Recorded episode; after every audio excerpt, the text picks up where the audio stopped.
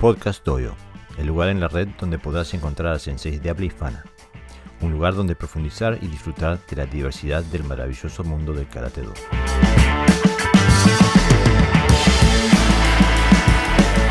Hola amigos, eh, bienvenidos a un nuevo episodio de Podcast Doyo.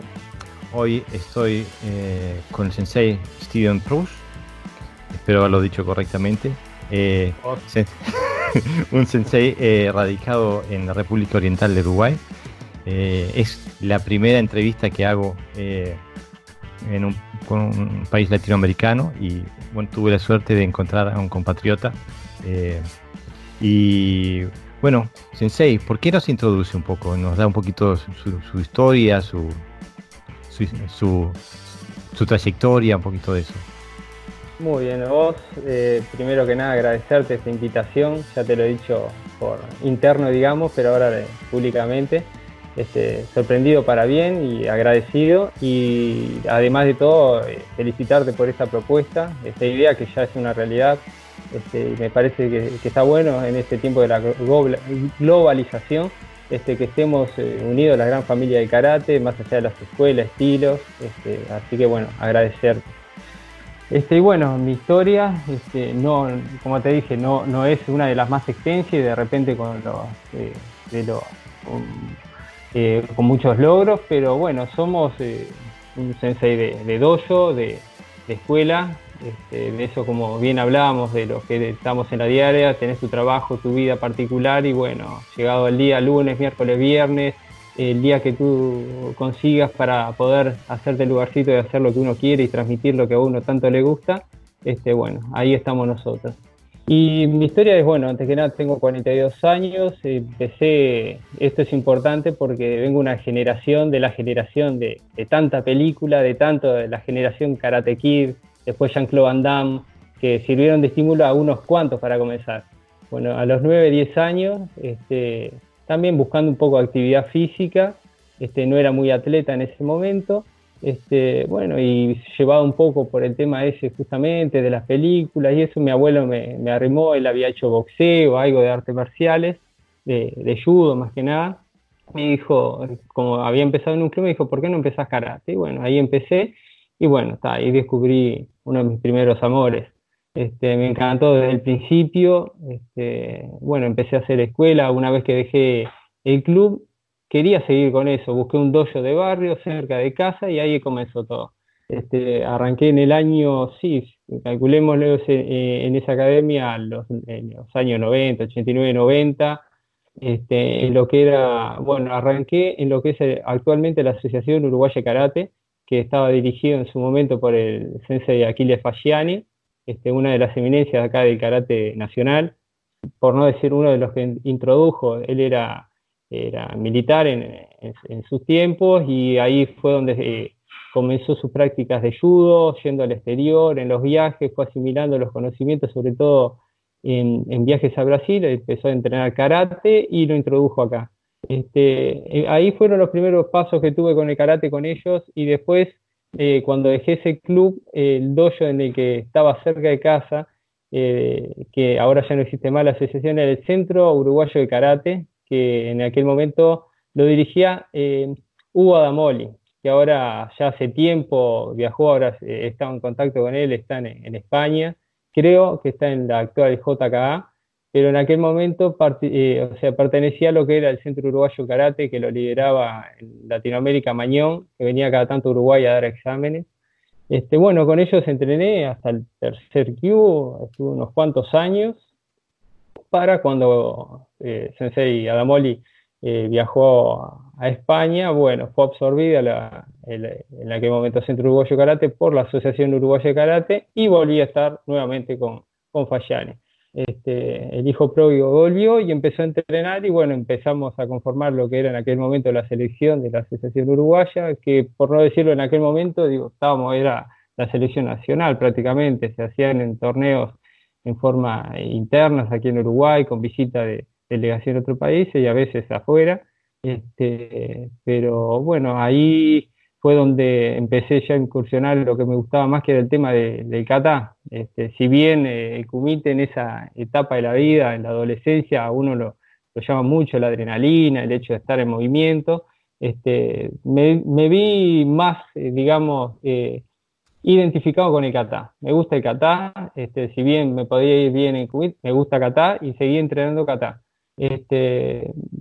Tuve varios tiempos entrenando con ellos, este, con el sensei, este, eh, era Erasmo, Erasmo Petticini, que era el que entrenaba la selección en aquel momento junto con Fagiani. Después, sin dejar el karate Shotokan también, como todos, empezamos a incursionar, a abrir un poquito, salir de la zona de confort y fui probando otras artes marciales como Aikido, con el Sensei Sela, con el Sela, que es uno de, yo no soy de, tampoco, digámosle, del, entre comillas, el palo del Aikido, pero considero que es una de las eminencias acá que hay eh, a nivel nacional.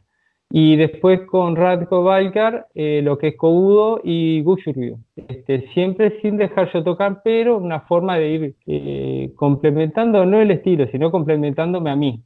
Sentía que necesitaba eh, lo que muchos dicen, ver en el otro para encontrar lo de uno, ¿no? Entonces empecé a incursionar en Gushuryu, vi cosas que uno de repente las veía y parecían diferentes y, los caminos se juntaban en ciertos momentos mismo con el aikido que me llamó la atención, teníamos muchas, muchas técnicas este, similares, que, se podía ver que de repente eso se lo da el, el kata justamente. Este, bueno, después por temas de, trabajo, estudios, como decíamos, eh, eh, no, estamos al 100% al karate como a uno le gustaría, dejé un tiempo la práctica, ¿no? No dejé karate porque yo considero que uno puede dejar de, de practicar, pero el karate sigue en uno, es como una camita que está ahí, y bueno, uno entrenando cuando podía, hasta que las condiciones se dieron para retomar, esto hace unos eh, seis años que reenganché con el karate, digamos, en forma permanente, este, con la JKA en aquel momento, porque me trasladé a otra localidad por trabajo Paysandú, que conocerás también, eh, el interior del Uruguay, y comencé a eh, entrenar con Jaime Machado, la verdad que para mi sorpresa en, Paisandú encontré un gran maestro también, este, con el cual compartí un tiempo de entrenamiento, hasta que después eh, me pasé con la ITKF, eh, que en ese momento como era, estábamos limitando con Argentina, este, la escuela que estaba allí era, pertenecía a la escuela de Justo Gómez, este, que más de la línea de Nishiyama, este, y bueno, estuvimos un tiempito y yo medio nómada de lo mío, como verán, eh, capaz que arranqué diciendo poca trayectoria, pero poca trayectoria, pero movida, este, con muchos saltos. Este, después, nuevamente por trabajo, para, vine para la costa, en Canelones, muy cerca de Montevideo, la capital, eh, donde empecé a entrenar ahora y, y continúo ya hace años con Oscar Villarreal, que pertenece, es el director de la JKS para Uruguay. ¿no? Digamos, en JKS Japón es eh, Kagawa, eh, Masao Kagawa, que es eh, el, quien dirige ahora, una vez que falleció, Asai. Es una línea de karate que la verdad me, gusta mucho, me siento muy identificado. logra tener eso, del karate deportivo, como le dicen ahora, pero no dejar de lado y hace mucho hincapié en el karate tradicional. Y más en la línea Asai, como que volvió a los orígenes del Shotokan, que es el estilo que entreno, este, le dio una visión que uno tiene de repente el Shotokan muy rígido, muy cuadrado, muy posiciones, este, como uno lo ve, como si fueran fotografías. Vos eh, estás en una técnica y de golpe ya estás en otra, y, en, y Asai trabajó mucho más lo que es la transición de los movimientos. Este, que hay muchas similitudes con Ryu, cuando uno empieza a hacer los kata propios de Asai, este, con Kung Fu también, con los orígenes o del karate okinawense también.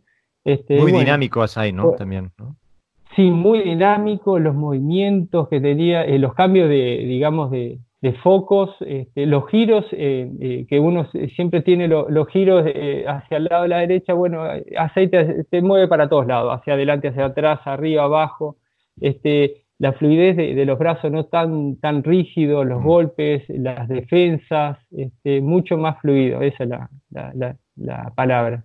Y he visto mucho a, a, Bertel, a uno de André los, Bertel. sí, los grandes discípulos de él, ¿no? Sí, eh, sí, sí, sí. Si veremos, si pasaremos horas viendo en YouTube a André Bertel y los seminarios, decir que uno los tiene tan lejos, ¿sabes?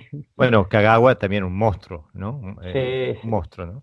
sí, sí, Eh, sensei, eh, el doyo de, su doyo tiene un nombre muy particular. ¿Me puede contar la historia del nombre del doyo? ¿Cómo no? Giri, Giri que estuvimos buscando algo con que nos sentamos comprometidos y justamente comprometidos. El Giri es eso, el comprometerse, el comprometerse con uno mismo, pero con, la sociedad, comprometerse con sus afectos, con lo que cree uno que, es justo. Este, es eh, compromiso, digamos, compromiso en todo sentido, compromiso con, con su arte, con el karate, con su maestro. Y bueno, cuando vi, vi lo que significaba buscando un kanji, buscando, me encantó. Dije, este tenía que ser el nombre del dojo. Qué bien, qué bien. Eh, ¿Por qué karate? ¿Por qué karate? No, eso me lo pregunté en algún momento de joven. Por eso mismo fue que despertó la, la inquietud la, digamos, la curiosidad por las otras artes también, que también hice taekwondo en un momento que también bien seducido por las posiciones, las patadas y todo, pero bueno, es como todo, uno tiene que, ver, ver y, después eh, seleccionar a los que uno se siente más cómodo.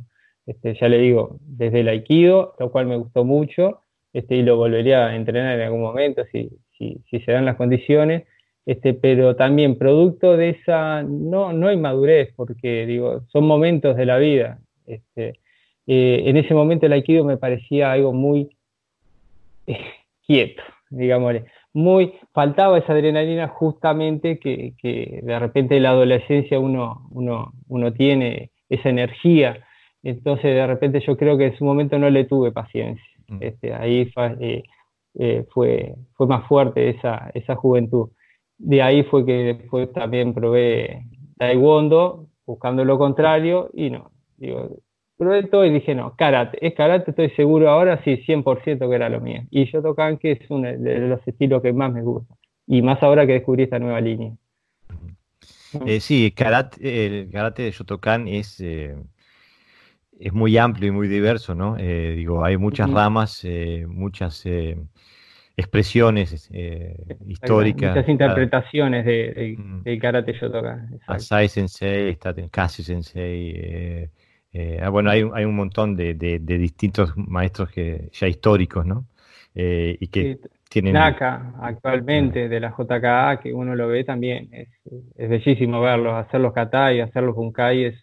Muy limpio, muy limpio, sí. Bueno, Naka, Naka empezó en mi estilo. Eh, yo vengo del Wado ah, Este, sí, sabía.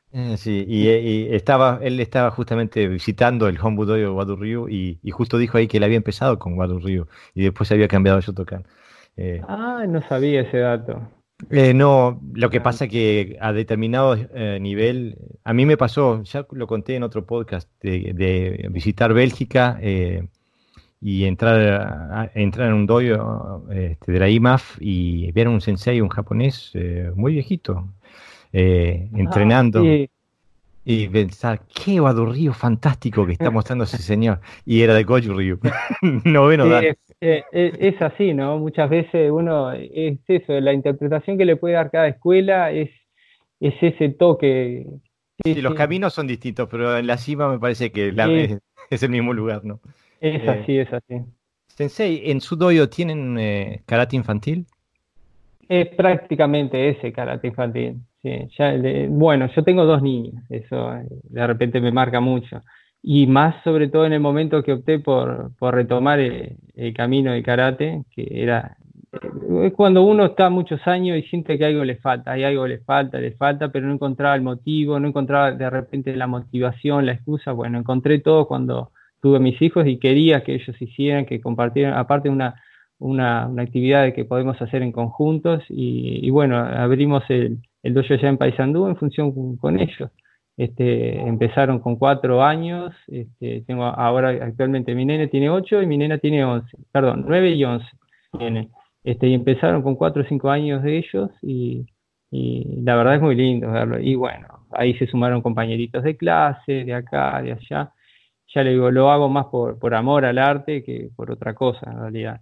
Este, y ahora mismo, desde que nos mudamos acá a Canelones, ese fue el proyecto. La idea fue tener el, dojo para estar con mis hijos, enseñarles a otros chicos, amigos, pues, gente de acá de, del balneario, este, y poder eh, compartir eso, como digo, eh, eso que tanto nos gusta a nosotros y que también hace. Yo creo que más en estos tiempos, por muchos motivos, mm. yo creo que es una disciplina que a los chicos les, a todos nos vendría bien, ¿no?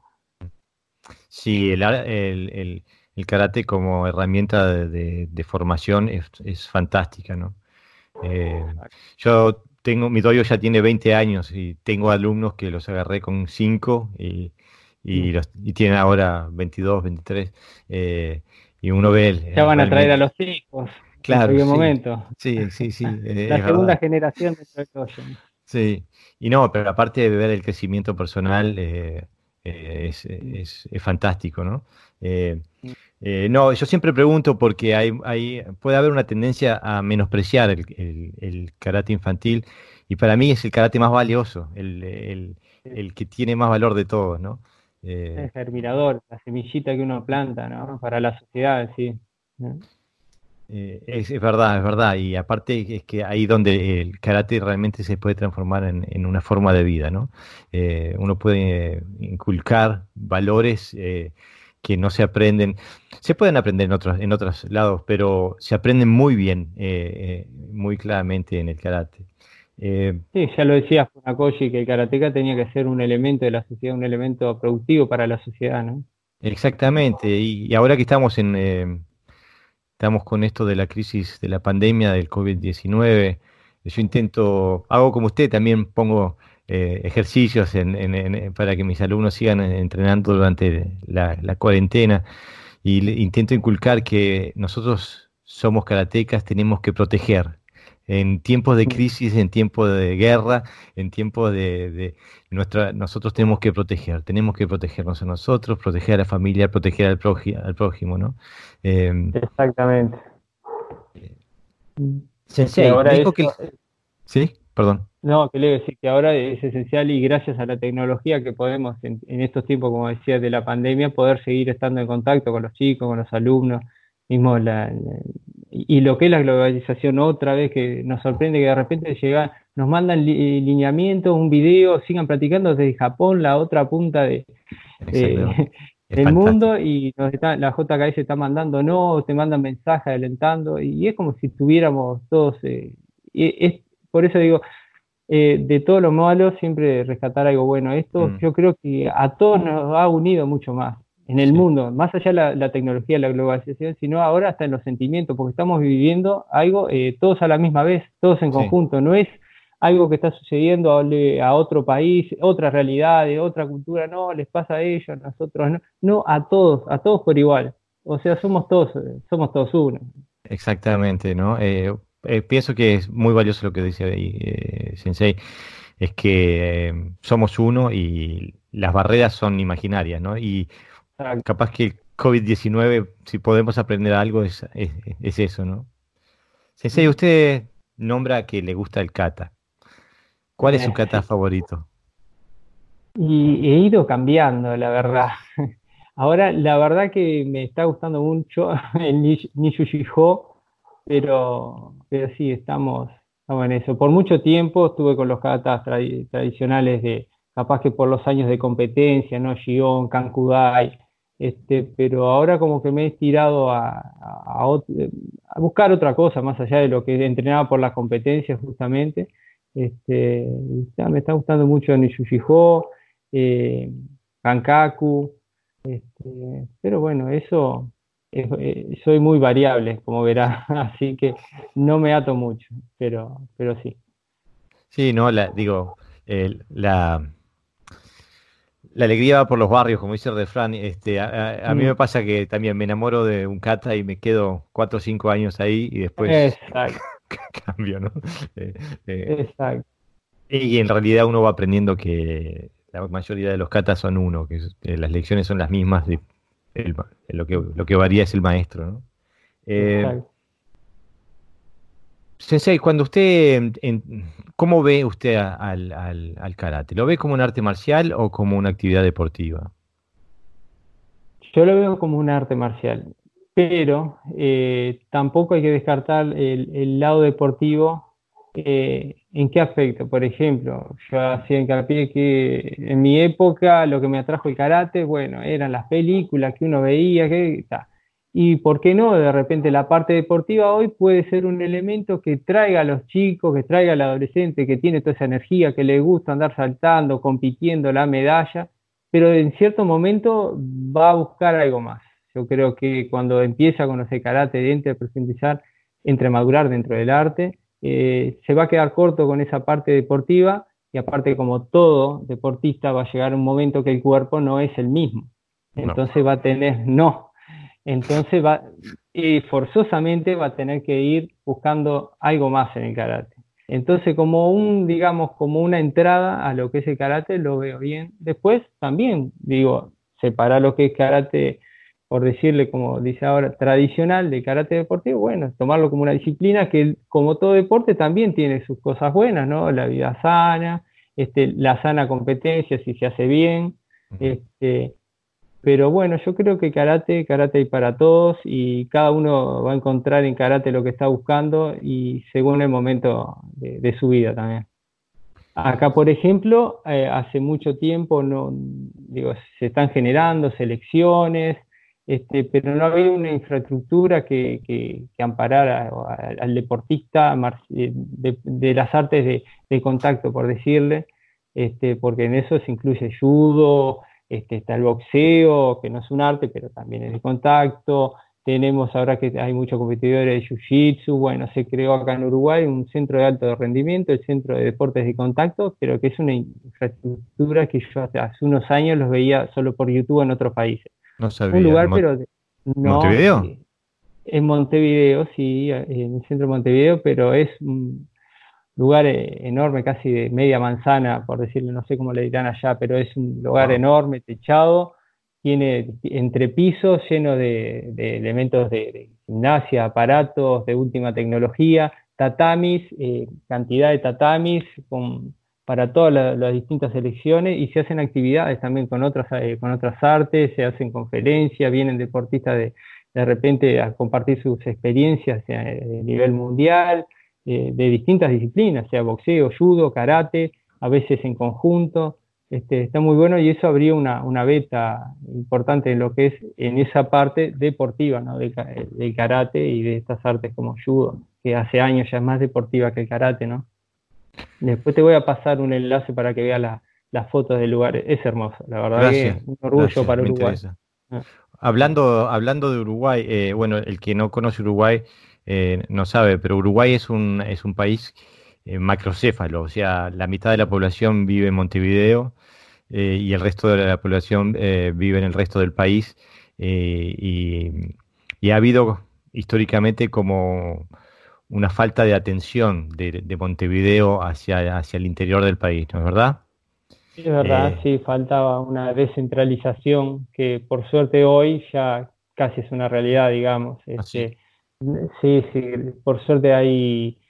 Y en parte, digo, lo ha dado mucho, digamos, también la tecnología ha tenido mucho que ver porque muchas eh, estudiantes, también el sistema universitario, el sistema de estudio, que muchas veces se centraba todo en la capital, porque bueno, el estudiante cuando tenía que eh, llegaba a cierto grado que tenía a nivel universitario tenía que venir a la capital. Este, a su vez, para después trabajar, estaba todo dentro de lo que era la capital. Eh, y ahora, bueno, ya es otra cosa, se ha descentralizado lo que son los, niveles de estudio universitarios, hay distintas regionales, se ha ampliado la, cantidad de carreras en el interior, prácticamente todas se pueden, desde ingeniería, ingeniería biológica, educación física, arquitectura, todo se puede hacer en, distintos lugares del país y eso también gracias a la tecnología, ¿no? Este, que también ha habilitado mucho. No sabía eso, porque mi pregunta iba, era cómo es eh, llevar adelante un doyo en, el interior del país, ¿no? Si, si puede ser eh, extra, más difícil que, ni, que hablar que si en ese aspecto, como tantos otros, igual sigue habiendo una relación, digamos, cualquier evento eh, importante dentro de, cualquier rama, ¿no? Hablemos lo nuestro de karate, bueno, se da por lo general en, la capital, bueno, y no todo el mundo tiene las posibilidades, tiempo para trasladarse. Muchas veces sí se hace, por ejemplo, nosotros hace poco, visto Daisuke Watanabe, este, uno del staff de, Kagawa y que también eh, del staff de la selección japonesa de, karate, vino acá a hacer un seminario y bueno, la JKS Uruguay organizó un seminario en Montevideo, otro en Maldonado, otro en Durán. Ahí se, se tiene, yo creo que todas las escuelas están tendiendo a eso porque por una cuestión, si bien Uruguay es chico, convengamos, para el que no lo conoce es chico, lo recorres de punta a punta de repente en cinco horas, cinco o seis horas. Pero, pero bueno, no todo el mundo dispone de una hora, dos horas para viajar, para dos horas volver y, destinar de su tiempo, dejando el trabajo, familia. Entonces yo creo que eso de, de descentralizar las actividades es muy importante y, en lo nuestro ni que hablar. Qué bien, eh, qué bueno, qué suerte que va avanzando, ¿no? Eh, yo a lo lejos, a la distancia, vivo en Dinamarca, ¿no? Eh, también he visto que ha habido, mm, he visto que han, hay doyos de distintos estilos, distintas escuelas que empiezan a cooperar, a hacer entrenamientos en conjuntos. es verdad. Eso me parece muy positivo, ¿no? Sí, sí. Eh, acá tenemos lo que es la Confederación Uruguaya Karate, que nuclea varias escuelas, pero también varios estilos de, karate. Entonces, misma confederación que, también eh, tuvo gran parte de, digamos, de promover lo que es este centro de deporte nuevo que tenemos de alto rendimiento. Eh, hace seminarios, organiza charlas, cursos, de capacitación, pero en conjunto con diferentes, puede venir de Goju de Shotokan, este, no, eso no se ve, son las escuelas, están todos bajo una misma, digamos, una misma eh, lineamiento que es la confederación, mismo los cursos de arbitraje también son árbitros confederados que después eh, son dentro de lo que es la WKF, este, y son, digamos, de diferentes, los árbitros nacionales de diferentes estilos, o sea, un árbitro de Uyuryu va, a estar arbitrando a, alguien de este, y mismo eso genera vínculos que de repente un día, ah, yo voy a visitar, ah, tenés que visitarme al dojo, y bueno, yo voy a entrenar un día al dojo del, compañero sensei de, de que de hecho tengo uno cerca y a veces estamos siempre cruzando, ¿no? Este, y, yo creo que en parte lo que arrancamos diciendo, que karate también es uno, más allá de, las líneas que hay dentro del mismo estilo, diferentes estilos. Pero sí, eh, eh, se ha logrado un tiempo a esta parte estar más unidos, dejar de lado esas fronteras que decíamos imaginarias que las crea el hombre nomás. Mm. Qué bien, eso es un gran avance, ¿no? Eh, yo también, mis, mis amigos de karate son eh, del Shitoryu, del Shotokan, del Goju, del Shotokai. No sé si has visto Shotokai. Es, mm. eh, otra rama. De... el Shotokai es muy interesante, es una rama del Shotokan que, que, paralela, ¿no? Que salió cuando la muerte de Funakoshi eh, y, Egami Sensei, que era uno de los, eh, de los principales alumnos de Funakoshi Sensei, siguió por un lado propio. Muy, muy, muy interesante mm. también. Eh, Lo escuché en, otro podcast, ¿no? Estuvieron, estuve entrevistándolo en Sevilla, fue. Sí, exactamente. Y eh, eh, Sensei José Navarro, él, él, él entrenó Shotokai, sí. y yo he estado en Sevilla mm. y entrenado con gente de Shotokai. es muy interesante de ver. muy, muy, muy fluido. quizás Asai eh, y si Asai y Egame hubieran entrenado juntos, quizás no había mucha diferencia entre lo que hacían. Eh, muy, muy, interesante.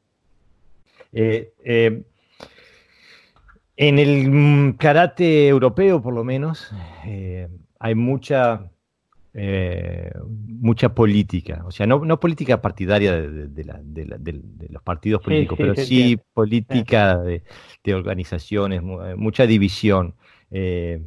Y hay, por suerte, ha, habido un, está habiendo un movimiento a, salir de eso, ¿no?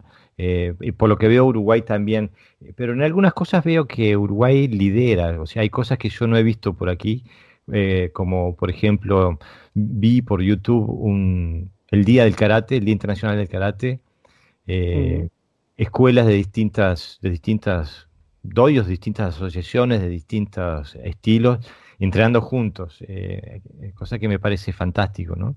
Eh, sensei, ¿usted cuál es el futuro que le ve al karate? Por un lado tenemos las, las Olimpiadas que iban a ser este año, que ahora parece que se posponen para el año que viene. eh, donde el karate iba a ser, iba a ser disciplina. por otro lado tenemos este, la, parte tradicional, digamos. que no quiere, que no quiere participar, ¿no? También tenemos las mm. escuelas okinawenses que están un poquito que sí, un poquito que no. Eh, o sea, como que no saben. Hay, escuelas okinawenses que participan un poco de la, de la, de la, de la parte deportiva, pero no mucho. Eh, digo, ¿cuál, qué, qué, lo, qué, ¿Cuál es el futuro que usted preferiría ver?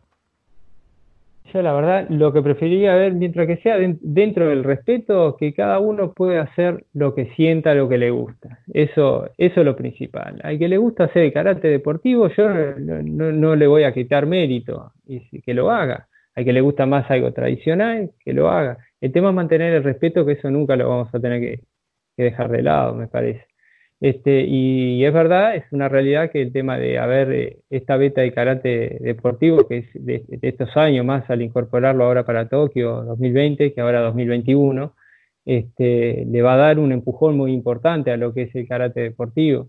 Este, pero yo creo que, por decirlo de alguna manera, el que enseña, le gusta el karate tradicional no tiene por qué sentir, capaz que siente miedo de que, no sé, la gente vaya a ir más a esa beta de karate que ellos interpretan que, no sea buena. Me parece que no, que, hay, que dejarlo, que cada uno experimente, así como experimentamos nosotros en diferentes estilos. Bueno, hay que estar en el karate, que experimente, le gusta capaz la parte deportiva, eso no, no, no hay que quitarle mérito. Lo que sí es una realidad que el karate deportivo va a tomar otra, otro posicionamiento ahora a raíz de esta habilitación dentro de los Juegos Olímpicos. Eso es, verdad. Yo creo que también eh, pesó mucho en el momento de tomar esta acción de generar el centro de deporte de contacto, eh, esa, esa situación. Ah. Este, y, sí, sí, y también parte de la globalización que ahora hoy uno está viendo los videos de, de los competidores de todo el mundo.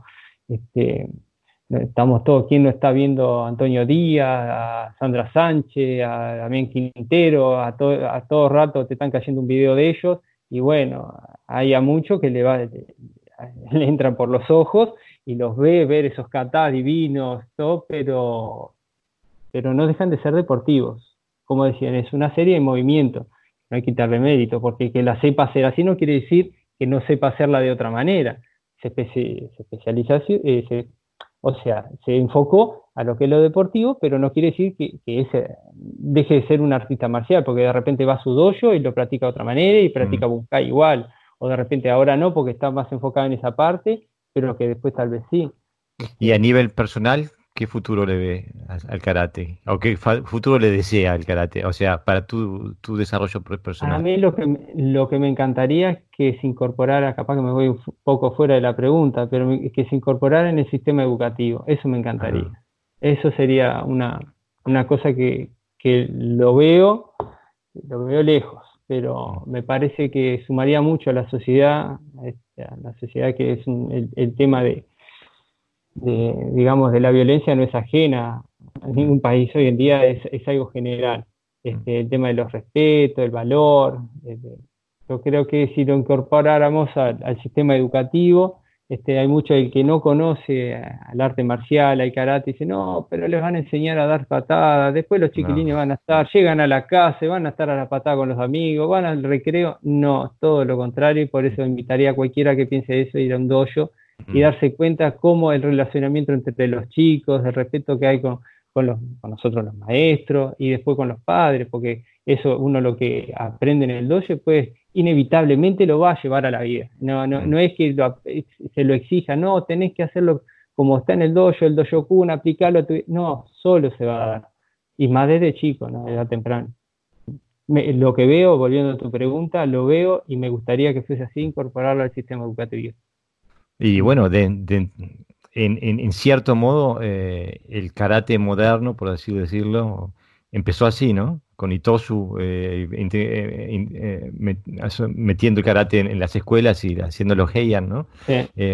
digo, sería fantástico, estoy totalmente de acuerdo. Ahora una pregunta incómoda. Todavía no es incómoda. sí, estoy, estoy pronto. Nómbreme dos maestros que sean de, su admiración. Un, un internacional y un uruguayo. Eh, uruguayo, eh, Payani. Payani, que ahora, póstumo, ¿no? ya no está más entre nosotros. Payani, por su trayectoria, por lo que significó, por lo que el tiempo que estuve entrenando con él este, me enseñó. Eh, internacional, este, Kagawa. Mm. Realmente Kagawa. Lo, veo, lo que era en sus tiempos y lo que es ahora dando clase, digo, por varias razones, lo que es la técnica, este, más allá de que me, encanta lo que hablábamos de Asai, todo ese eh, movimiento, bueno, Kagawa igual, ¿no? Lo sigo viendo y, bueno. Es un tanque de guerra. Sí, me gusta Shotokan. No, no, perfecto, perfecto. No, no, no. Pero Kagawa es un tanque de guerra. es, un tanque de guerra. Eh, es un fenómeno físico técnico, eh, es, muy bonito de verlo. No sé si alguna vez vio eh, un contemporáneo, contemporáneo de Kagawa que era inglés, Frank Brennan. Ah, Brennan, sí. Otro monstruo. Sí, sí, sí, lo he visto en, los, videos de Kumite y eso. Oh, otro tanque de guerra. Sí, otro tanque de guerra, exactamente. Sensei, muchas gracias eh, la verdad que ha sido un gustazo. Yo intento llegar más o menos ahí a los 30 minutos, ya vamos por los casi los 39. Eh, no pasaron 10, para mí fueron 10. no, es porque la pasamos muy bien. Eh, y le doy las gracias por habernos dedicado el tiempo y le pido por favor si en algún momento puedo volver a entrevistarlo. Sería un honor. Un placer, un placer. esta entrevista sale al aire no este domingo, pasado mañana, pero si no el otro. Eh, oh. o, sea, que en, eh, en, nueve días está, está al aire, ¿ok? Eh, ha sido un gustazo y por favor mantengamos el contacto.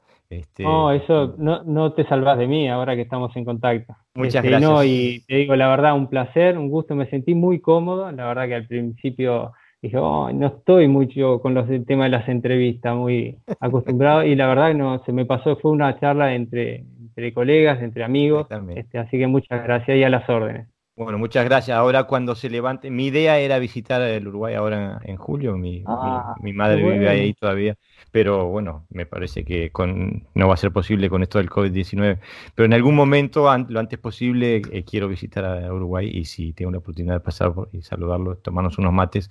Pero de, Uruguay no te vas sin pasar por casa, eso seguro, y como uruguayo, eh, a tomar unos mates o un asado no va a faltar. Perfecto. Muchas gracias, ha sido un gustazo. Eh, saludos y seguimos en contacto. ¿eh? muchas gracias, saludos. Adiós.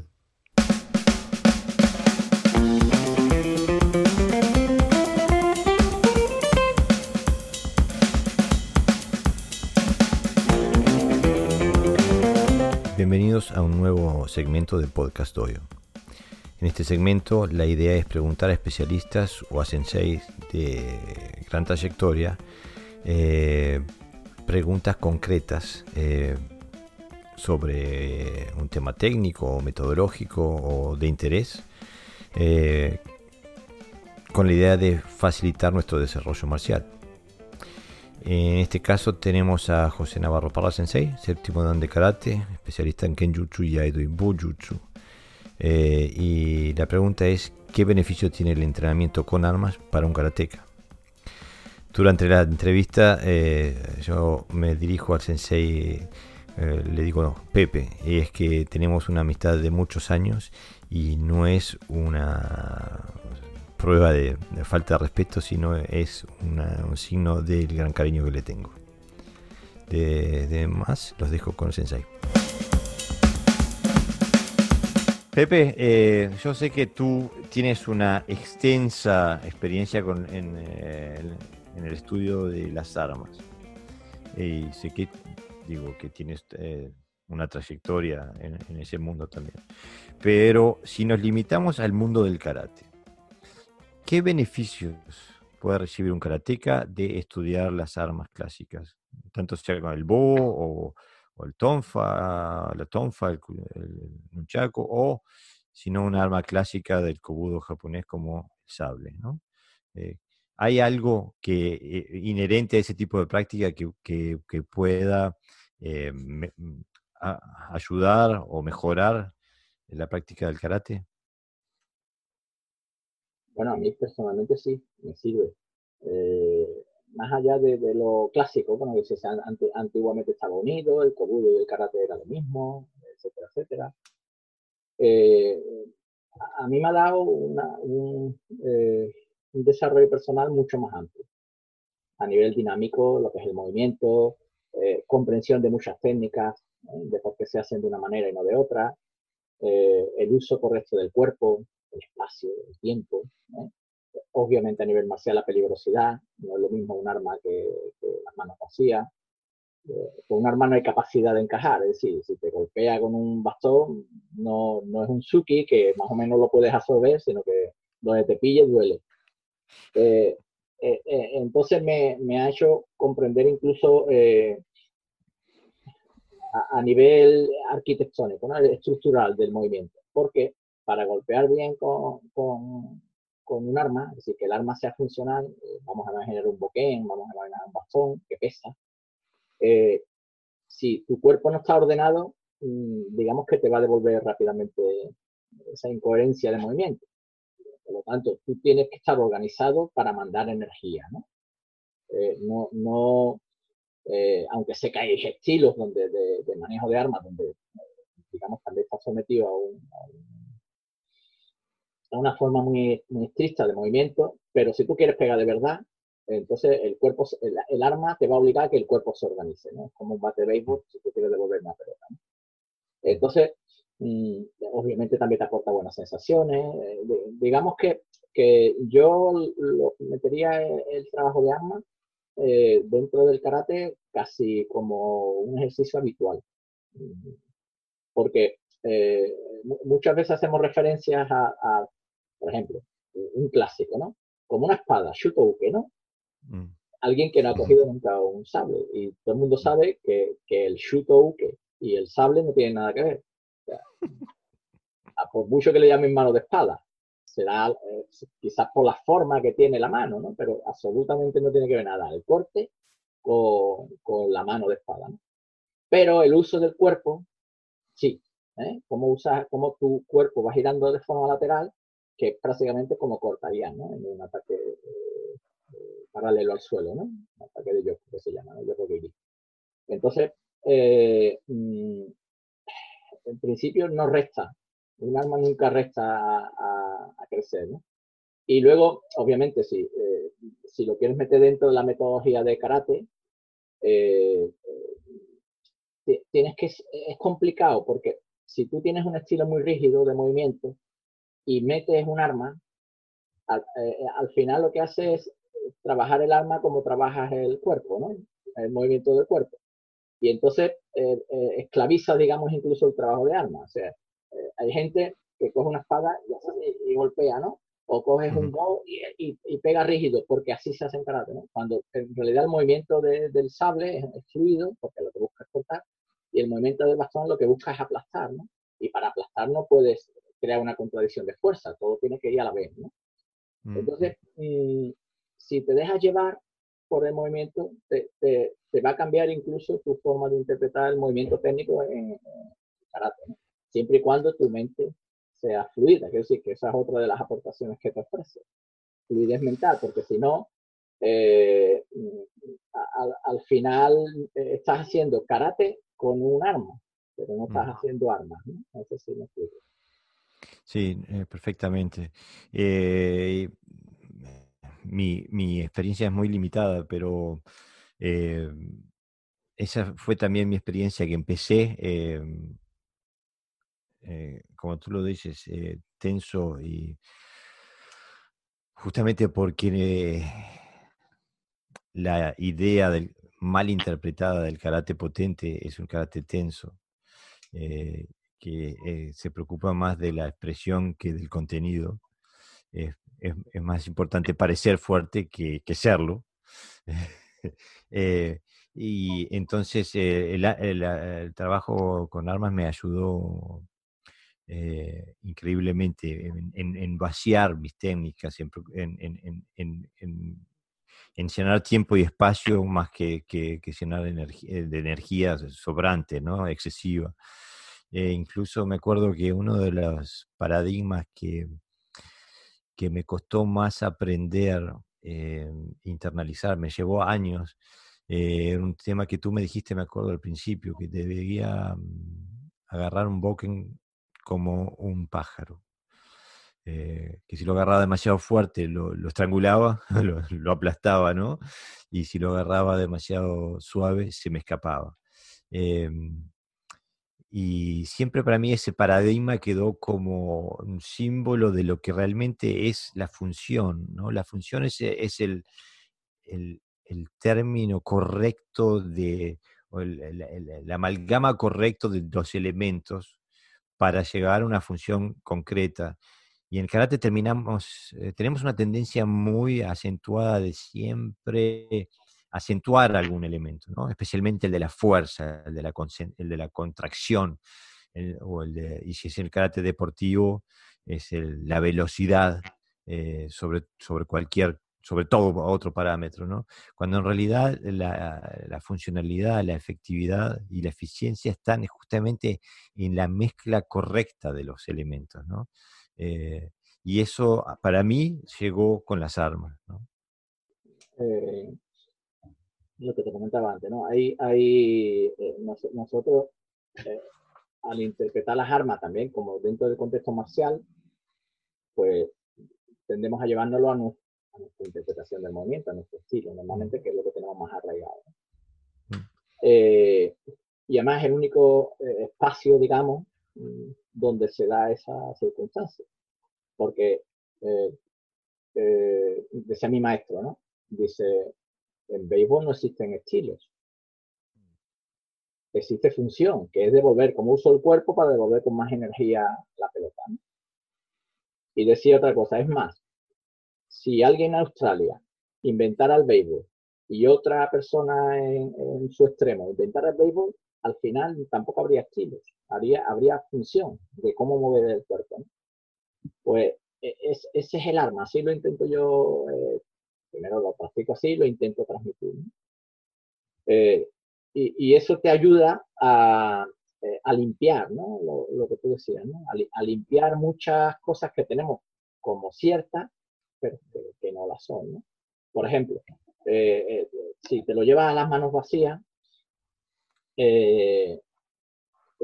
tú dices, es que no tienes que tensar, tienes, tienes que relajar. Esto puede parecer una paradoja porque la fuerza está asociada a la, relajación está asociada a la debilidad y la tensión a la fuerza. ¿no? Mm, exactamente. Pero, pero eh, si tú le vas a golpearle a un saco de verdad y en ese momento te quitan el saco, no hay tensión en el movimiento, no te quedas parado ahí, la, sino que la energía sigue, ¿no?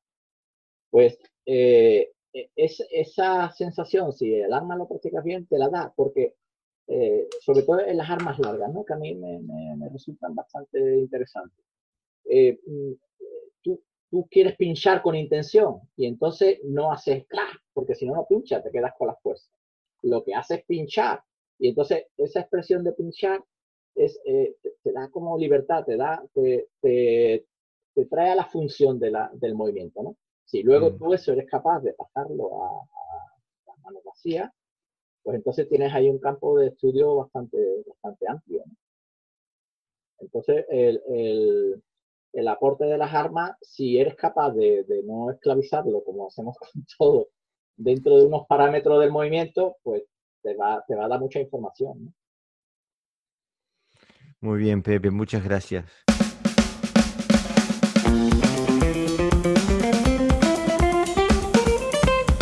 Si tienes comentarios, propuestas para temas que quieres escuchar o proponer una entrevista, contáctanos a través de nuestra página web